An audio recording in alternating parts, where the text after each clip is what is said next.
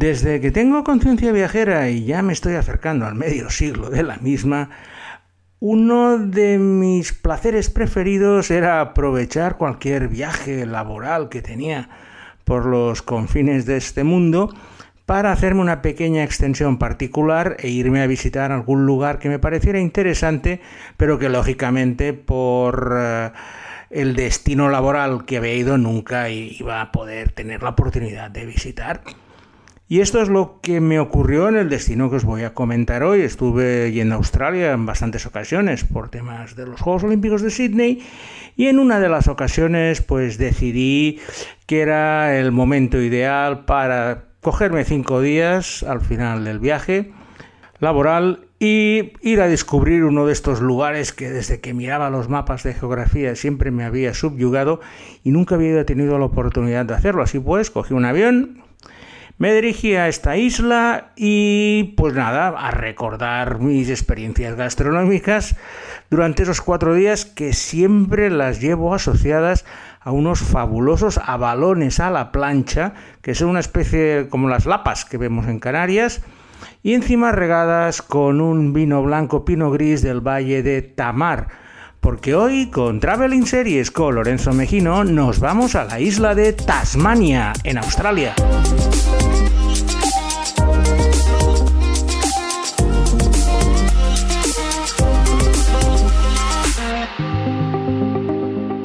Tasmania es una isla bastante grande. Se encuentra situada a unos 250 kilómetros del continente australiano, separada por el estrecho de Bass, y tiene una superficie de casi 70.000 kilómetros cuadrados, para que os hagáis una idea, un poco menos de Castilla-La Mancha.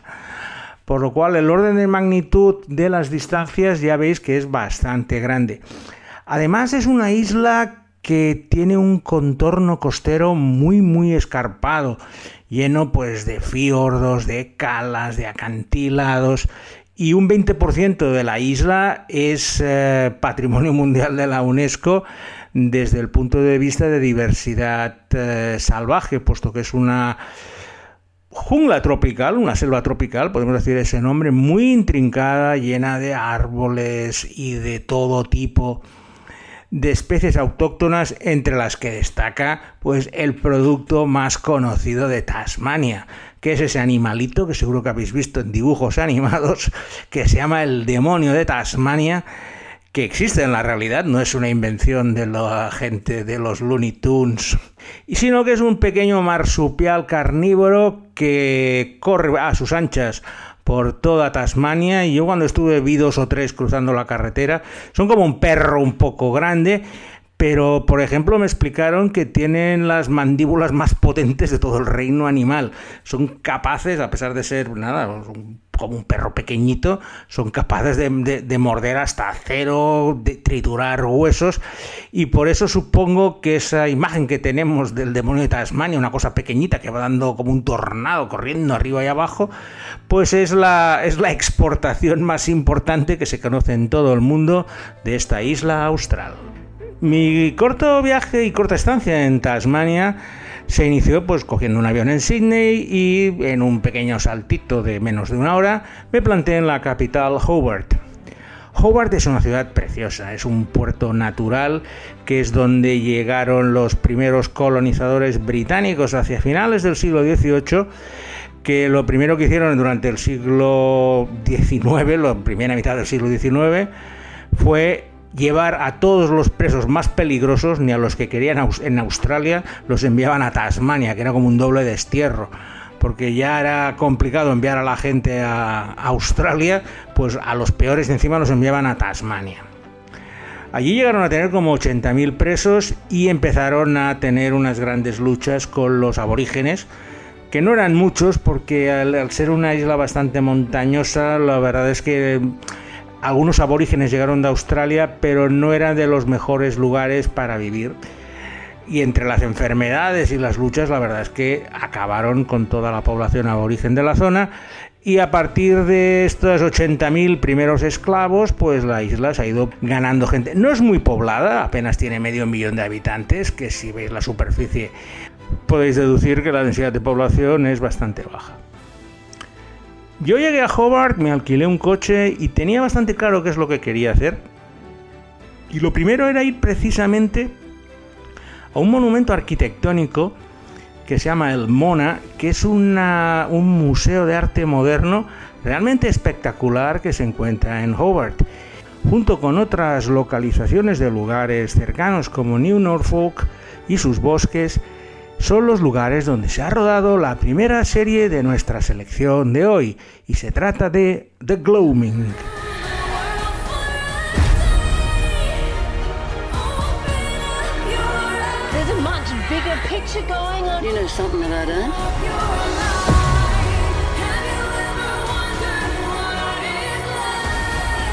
I don't know the truth, Alex. Only you do.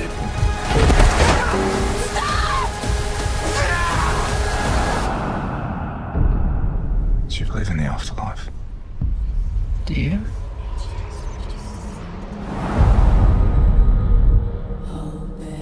The Gloaming es la historia de Molly McGee, una mujer policía bastante poco convencional y con muchos problemas que le encargan la identificación y la investigación del asesinato de una mujer en su pueblo natal, New Norfolk, a unos 20 kilómetros de Hobart. McGee va a tener que eh, ser ayudada por un policía local, Alex O'Connell, con el que no ha hablado desde hace 20 años y con el que tuvo una relación juvenil bastante tempestuosa. Ambos empiezan a escarbar en, las razones del asesinato y van a descubrir bastantes eh, uniones con el pasado que ambos querrían haber olvidado. The Cloning es una serie de misterio que fue la gran apuesta de la cadena de pago australiana Stan, que tiene la sana costumbre de estrenar cada 1 de enero su serie estrella del año. Sus últimas propuestas han sido excelentes. Recuerdo Romper Stomper, Glitch o Bloom, que cada 1 de enero automáticamente se convertían en la mejor serie del año en ese momento. Luego, alguna incluso, como el, como el caso de Bloom, aguantó en un puesto muy elevado hasta el final. Pero este año de Gloaming no, no estaba a ese nivel.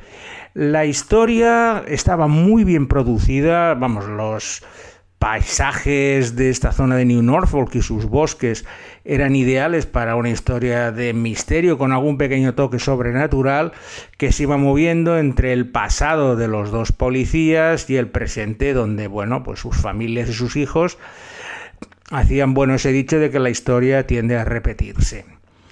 Lo que pasa es que era un poco mustio y sombrío el... Eh, el ambiente que nos mostraban y al final se acababa haciendo muy pesado con el paso de los capítulos. Y eso que tenían dos buenos actores, que eran Emma Booth y Ewan Leslie, pero la cosa no acabó de funcionar y ha sido una de las grandes decepciones de este año. Aunque si queréis conocer este magnífico edificio del Mona de Hobart, mm, es el lugar donde se produce la gran fiesta y ahí sí que han podido disfrutar rodando exteriores, interiores y mostrar la belleza de ese edificio que luego leyendo, informándome sobre ello, porque cuando yo estuve no estaba aún eh, construido, fue un poco la causa de montar la serie para enseñar estas maravillas de Hobart y atraer un poco al turismo australiano hacia esta zona. Una vez visitado Hobart, eh, pues cogí el coche y me fui a lo, a lo que me hacía ilusión de conocer en eh, Tasmania, que es la península de Tasman, que dio su nombre a la isla, puesto que al principio los ingleses la titularon Van Diemen's Land en honor a uno de los primeros exploradores, que era Alex Van Diemen, pero luego pues decidieron eh, ponerle en honor del explorador Abel Tasman, otro de los primeros exploradores, le pusieron el nombre de Tasmania que es su nombre oficial como otro estado australiano desde principios del siglo XX. En esa ruta turística hacia la península de Tasman, yo lo que quería ver, bueno, ya sabéis que hay dos cosas que me encantan cuando viajo por el mundo, uno que es subir montañas y la otra conocer pues las degustaciones alcohólicas de la zona, sea vino, whisky o lo que o los brebajes que tengan allí.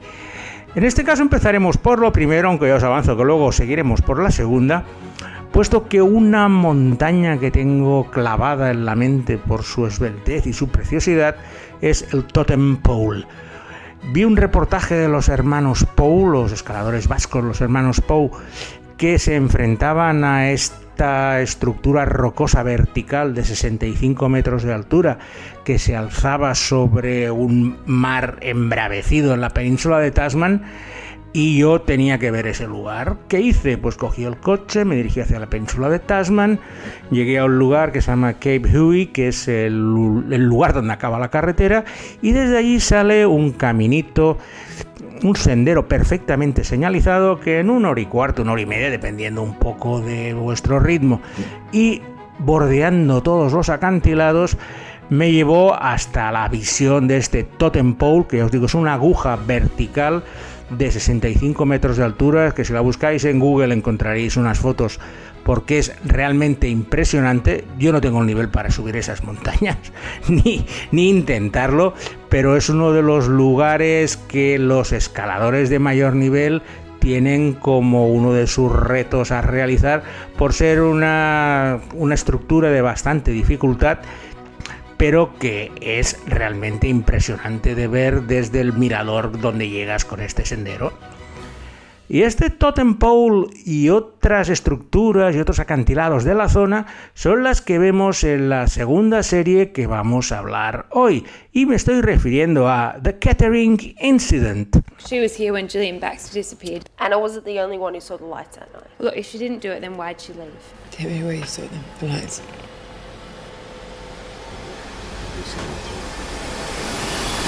The Kettering Incident es la historia de Anna Macy, una joven doctora que abandonó su ciudad natal de Kettering, en la isla de Tasmania, tras protagonizar a los 14 años un episodio inexplicable donde su mejor amiga Gillian desapareció tras ver unas luces sospechosas en los frondosos bosques, apareciendo Anna desorientada y varias horas más tarde cubierta de sangre. Sin saber cómo, 15 años después, Anna se encuentra de vuelta en Kettering y en Tasmania, y a su retorno vuelven a aparecer otra serie de fenómenos inexplicables que incluyen desapariciones y muertes que empiezan a suceder en el pueblo y que desembocan en un estado de paranoia comunal. El principal aliciente de esta historia, que ya os podéis imaginar que tiene componentes paranormales, todo muy oscura e incluso un poco mustio, un poco lo que le pasaba a la serie anterior de Gloaming, es ver los preciosos paisajes de Tasmania hacen travelings costeros donde vas a ver el majestuoso totem pole que te he hablado antes, así como unos bosques frondosos e inescrutables que son el principal aliciente para ver la serie antes de que se hunda en sus propias arenas movedizas.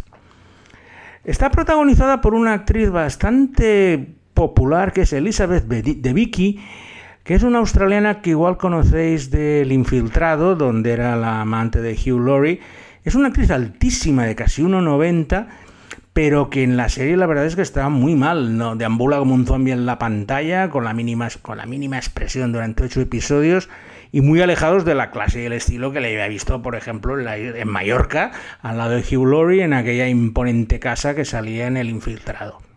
The Catering Incident es una serie bastante fallida, puesto que no funciona ni la protagonista ni el tipo de misterio. A ver, es un tipo expediente X, pero la verdad es que las cosas no acaban de enganchar ni de ligar muy bien y al final acaba siendo una cosa bastante aburrida. Pero bueno, aquí estamos hablando de traveling series y si queréis ver Tasmania con The Catering Incident vais a disfrutar de lo lindo. Tras haber visitado este Totem Pole, eh, seguí mi camino para visitar un lugar que es lo mejor y lo peor de Tasmania.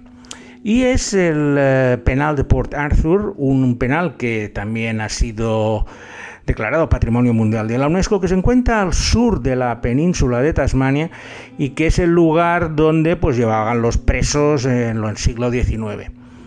Pero esta es la parte buena, porque igual los suena más Port Arthur por ser el lugar donde se produjo la masacre más importante de la historia de Australia, donde un enajenado mental en el año 1996 pues empezó a matar a diestro y siniestro y se cargó a 35 personas y 23 heridos en casi 24 horas de, un itinerario salvaje desde el propio penal de Port Arthur, que es un monumento turístico, y empezó a disparar contra la fila de gente que esperaba entrar al penal, luego siguió por diferentes cafés, casas de de huéspedes, vamos, para cargarse una sola persona, 35 seres humanos, es una verdadera salvajada y que marcó para siempre ese lugar. Esto sucedió en el 96, yo visité el lugar en el 99 y las señales de duelo y de todo lo que tuvo que sufrir esa comunidad al, al ser testigos de esa verdadera salvajada, el tipo, no me acuerdo ahora del nombre, pero sé que está condenado a 35 cadenas perpetuas continuas, porque en Australia no hay pena de muerte, pero en el caso de este tipo, que además el motivo del asesinato era porque le habían eh, digamos, robado una casa de huéspedes que quería comprar y empezó cargándose pues a los nuevos propietarios y a partir de ahí enloqueció completamente, inició esta verdadera salvajada que claro, al tener casi 25 años ha quedado muy olvidada en el recuerdo, en especial las jóvenes generaciones, no creo que lo conozcáis, pero en su momento pues eh, copó todas las portadas de los diarios y en Australia hablar de la masacre de Port Arthur es llevar algunos de los peores recuerdos. Tras este macabro recordatorio de un suceso, vamos a pasárnoslo bien. Salimos de la península de Tasman y nos dirigimos al Huon Valley. Huon Valley es el lugar donde eh, se producen casi todas las manzanas del país y además tienen los mejores vinos. En esta zona del Tamar Valley, Huon Valley. Allí la verdad es que me lo pasé muy bien, visitando bodegas y probando pues las variedades locales. A ver, Entiendo de vinos, no soy un gran enólogo, pero por lo menos los buenos de los malos lo tengo bastante claro. Y allí la verdad, no, no, son, eh, no son grandes vinos eh, comparables con los nuestros o los franceses, pero están muy bien y tienen el sabor local, que es lo que busco siempre. Y en esta zona de Juanville y de Tamar Valley es donde se desarrolla la tercera serie de nuestra selección y se trata de Rose Haven. Now, can we please go inside and sell this house? Oh, oh Jesus. Oh, yes. Cut that, John, you bastard! Who wants to do their parents' job? It's like find your own path, right? Sorry. Rose Haven es una comedia costumbrista o un drama ligero, como, como queráis elegir, en el que está protagonizado por Daniel, un... Uh, un emprendedor que vuelve a su ciudad natal de Tasmania, este Rosehaven, que se encuentra en el Huon Valley, es un valle central de la isla, para ayudar a su madre Bárbara a el negocio inmobiliario de la familia. Eh, su amiga Emma regresa también a la ciudad después de que su luna de miel eh, acabó fatal y ambos pues empiezan a colaborar en esta oficina inmobiliaria con una tensión sexual que os podéis imaginar que va a ir increciendo porque al final no dejaban de ser novios, que lo han dejado, han intentado las cosas por separado y el azar los vuelve a reunir. La historia es un, ya os he dicho, un costumbrismo de estas dos personas que van conociendo personajes a través de su negocio inmobiliario. Digamos que cada episodio sería la venta de la semana, con lo que se encuentran pues clientes difíciles, eh, algún chanchullo inmobiliario. Por ejemplo, recuerdo un episodio en que Emma pues eh, cuelga una foto de una de las propiedades que quieren vender, pero con un gran trabajo de Photoshop, con lo cual la cosa no se parece en nada a la realidad de la casa.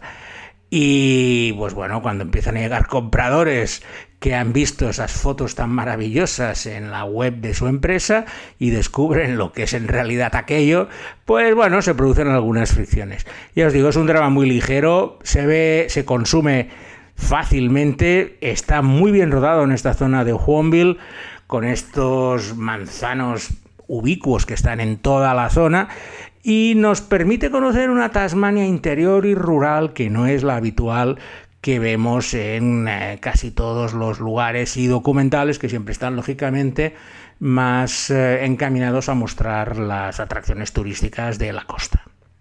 Nuestra última etapa de nuestro viaje por Tasmania va a ser otra de las grandes maravillas, que es el Freycinet National Park, que está situado a una hora al norte de Hobart y donde hay uno de los lugares más preciosos que he visto nunca. Llegué a este parque nacional, me dijeron que tenía que subir al monte Amos, o Mount Amos, que es un pequeño promontorio que está completamente indicado cómo ir, porque desde allí tienes la visión de la Wine Glass Bay, la bahía del vaso de vino, que es una curva perfecta donde ves el contraste entre la arena blanca y el agua azul turquesa con esta perspectiva de la altura, que es una de esas postales que realmente se me quedan en la imagen. Y de hecho cuando pienso en Tasmania siempre pienso en el Totem Pole y en el Wine Glass Bay. La belleza de los paisajes costeros de Tasmania es tan impresionante que no han dudado en utilizarlos como recursos en la última serie que os voy a hablar hoy y que cierra nuestra selección y que es una serie bastante conocida que se estrenó el año pasado y que se llama Lambs of God. We sisters have our secrets too. Secrets? Give me the strength to forgive. But if vengeance be thine, oh, let me be worthy. Let me be thy sword, thy vessel, thy avenging angel. Gunman!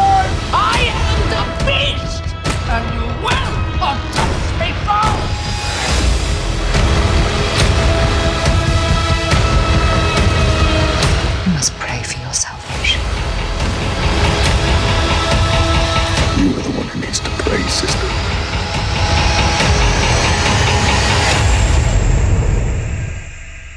En el año 1999, tres monjas de tres generaciones diferentes son las últimas supervivientes de la Orden de Santa Agnes, que habitan desde tiempos inmemoriales un monasterio de monjas de clausura de Santa Agnes, situado al borde de un acantilado en una remota isla aislada durante la mayor parte del tiempo de la costa del Reino Unido y a la que solo se puede llegar en barco o por un pasillo rocoso con la marea muy baja. La monástica vida de las tres monjas y sus ovejas se ve alterada por la llegada de un sacerdote enviado por el obispo con la intención de cerrar el monasterio y expulsar a las tres monjas, por lo que deciden retenerlo contra su voluntad para que les explique las razones ocultas de ese desahucio forzado. La desaparición del párroco enciende todas las alarmas en tierra firme, tanto entre sus familiares como en el obispado, lo que va a generar una serie de consecuencias imprevisibles para todos los implicados. Lambs of God es una magnífica historia de esas tres mujeres, además interpretadas por tres actrices.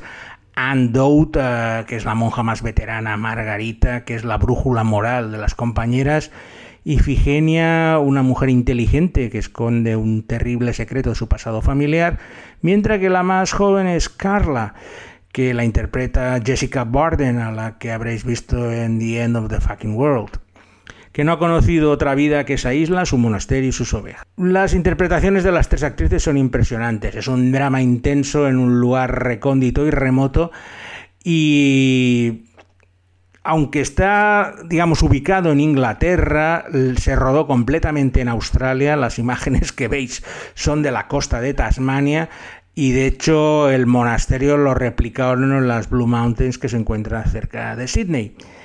Son solo cuatro episodios, está en HBO España y es una serie increíble. Las tres actrices están que se salen y si vais a ver una serie de las cuatro que tenéis aquí, sin duda alguna, Lambs of God sería la que deberíais ver. Y con esta recomendación vamos a finalizar esta edición de hoy que creo que va encaminada a los oyentes premium de serializados, agradeciéndole como siempre a Alberto Laya la selección de las series y de las músicas que acompañan el podcast y recordando que la semana que viene tendremos otra edición de Traveling Series con Lorenzo Mejino. Hasta luego.